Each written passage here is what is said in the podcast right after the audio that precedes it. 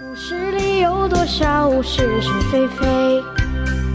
故事里有多少非非是是？《侍卫官杂记》，作者宋乔，由事了播讲。故事里的事，说不是就不是，是也不是。自从先生悄悄去五老峰见了那个老道之后，这几天山上每个人都谈到这件事。南京人报的记者居然写了一篇三四千字的通讯，把这个老道描写成了活神仙。于是，在山上消下的善男信女们络绎不绝去瞻仰他的风采，并且问问前途修究。当然，每个人都供奉了不少香火钱。今天又有人去看那个活神仙，可是他已经变得无影无踪。大伙儿更加兴奋，说什么他已经接见了所有有缘的人，现在回到洞府去了。我心里总觉得这个老道一定是赚饱了钱，回家享福去了。老杨，你相信那个老道确实有道理吗？戏法人人会变，各有巧妙不同。你吃饱了饭，难道还要禁止人家赚这个钱？而且那些送钱的人都是自己心甘情愿，更是活该。老杨哈哈大笑。那先生怎么会掉进圈套呢？他岂止掉进老道圈套？只要有人送高帽，他没有不戴的道理。老杨。老李先生，什么事进来再说。老杨，老李兴冲冲跑过来。今天有好些舞女上山，都住在胡金芳旅馆。真的？哎，我得去找几个开舞场的朋友，一定可以有门路。你上次不是说找那几个朋友，结果在半路上遇到谢宝珠，什么都忘记了。没关系，这一次啊，一定不会误事儿。他拖着我和老李就走，慢点，慢点，慢点。啊，也许先生会有什么事儿，不会。现在在睡觉，醒来还要洗澡，起码要三个钟头。有两三个钟头的功夫，我们一定回来了。呃，老杨一想做什么事儿，他就会找出理由。我们三个人连忙换上一套西装，呃，又在口袋里塞满了钞票，完全抱着找女人的决心。在路上，虽然碰见了一些熟人，只是点点头就算了，免得耽误时间。刚刚走到胡金芳旅馆的大门，有一个茶房就笑着对我们说：“啊，来了许多好看的大姑娘。”老杨问明他的朋友吴先生的房间号码，呃，便带我们上楼去了。到了这位先生的门口。正要敲门，忽然听到里边有许多男女正在说笑。哎呀，好极了，好极了！一个非常熟悉的声音。老杨俯下身子，从钥匙口一看，他伸直身子以后，向我们做了个鬼脸。呸！算我们倒霉！拉着我们两个就下楼。哎，谁呀？谁呀？他一声不吭，一口气跑到大门口。还有谁？我们的宝贝太子，金国，不知道还有谁？哎呀，时间还早，我们要不要上那边走走？金国是俄国留学生，娶的是俄国太太，怎么会来这一套？玩女儿谁不会？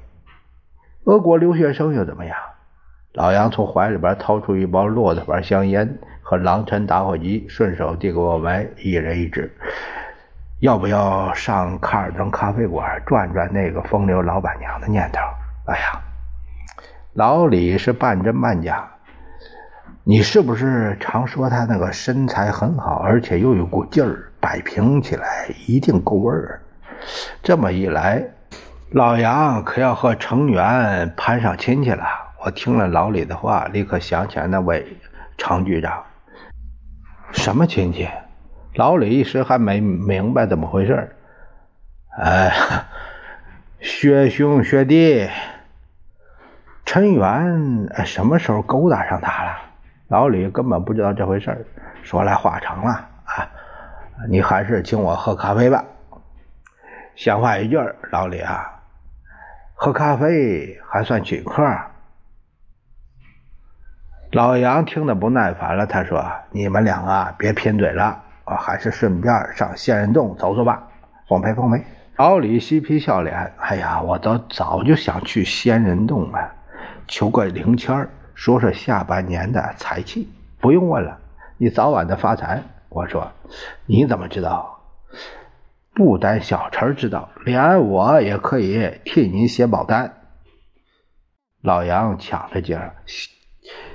像你这样平常的犹太作风，一个铜钱儿也要储存起来，那十年以后一定是个大富翁啊！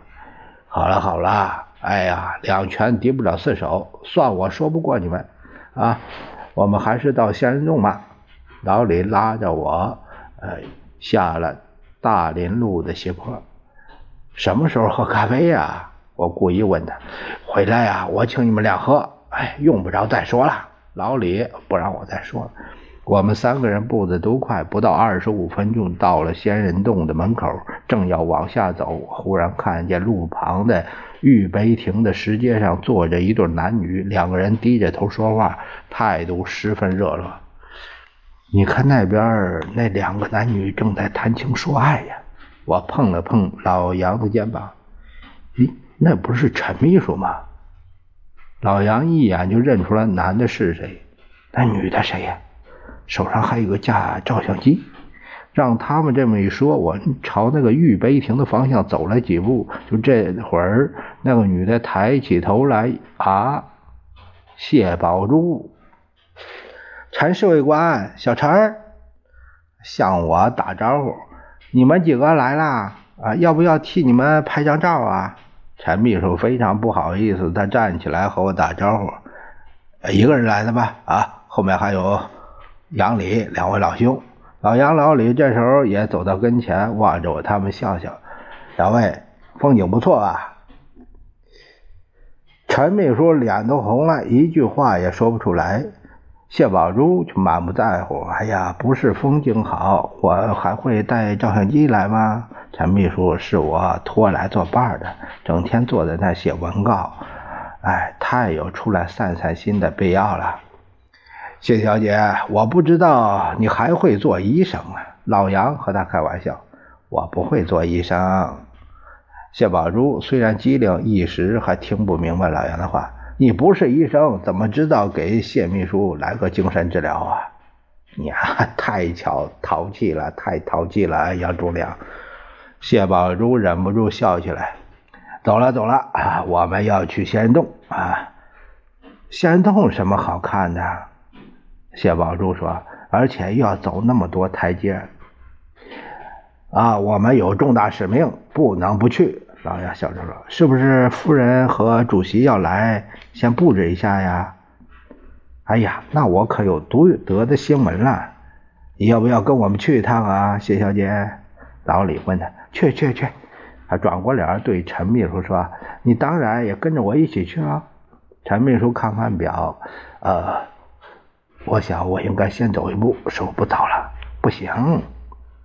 谢宝珠一把拉住他：“陪我来，你得陪我回去，知不知道？”好极了！哎呀，有你们两个人一起去，老李的问题也可解决了。老杨笑了：“为什么？”说来简单，因为我们今天的使命是陪老李去求一根灵签啊！哎，你还去不去？去去去，陪你们去一趟有什么关系？啊！谢宝珠微笑着说：“反正大家都是朋友。”我们足足在仙人洞停留了半个钟头，喝了两壶茶。老老李这家伙果然是财迷心窍。他毕恭毕敬地在吕祖像前烧香磕头，然后求了一根签儿。那个看庙的道士在木柜里摸索了半天，才替他找出来一张黄纸的签文。老李正要伸手去接，老杨一把抢过来：“哎，让我念给大家听听啊！哎，你抢走我财气，哎，你要负责赔偿。”老李说。当然是开玩笑的口气。老杨大声念着：“啊，世间无难事啊，只怕有心人。”这个签文太奇怪了，到底什么意思啊？我问。别忙啊，嗯，老杨向向我们摇摇手啊，底下还有解释啊：求名不遂，求财非易，呃，婚姻须经挫折，行路要防呃宵小。这个签儿可不大好啊！老李满脸失望，发财恐怕不容易。老李，我觉得这个签不坏。陈秘书说，他的意思是，只要你肯下功夫，什么都可以到手。哎。老杨一本正经，哎呀，我说，我倒想了个办法，老李，什么办法？你先献五十斤香油，然后再求一根签，保准你上上大吉。我早就知道你这家伙没正经话。呸！老李吐了一口唾沫。你们别闹了啊，让我来求一根。谢宝珠这样说。说着，他就停停袅袅地走到神案前面，拿起签筒摇了摇，啊，摇了一根签。等道士把签文递给他的时候，他哎呦一声，就把它收在衣袋里了。哎，你怎么不让我们看签儿啊？哎，不看也罢，反正比你们签儿还要坏。看看有什么关系？老杨，呃，想要打开的手袋，不行不行。他抓紧了手袋。小姐手袋不可以随便打开。当他们正在抢来抢去的时候，我悄悄走到那个道士的跟前，叫他把刚才谢宝珠的签文再给我一张。拿到后，我连看也没看，就装在口袋里。他们谁也没注意。老李抢先付了茶钱，我们一看时候不早了，就往回走。经过胡金芳旅馆门口。谢宝珠要我们进去歇息会儿，我们都推辞不去，说是由陈秘书一人代表。到了卡尔登咖啡馆，我问老杨、老李：“你们要不要看谢宝珠刚才求的签儿啊？”“哎呀，当然要啊！”我不慌不忙从口袋里拿出那张签文。说来也妙，上面只有一句话：“轻薄桃花逐水流。”是就是不是也是，故事里的事，说不是就不是，是也。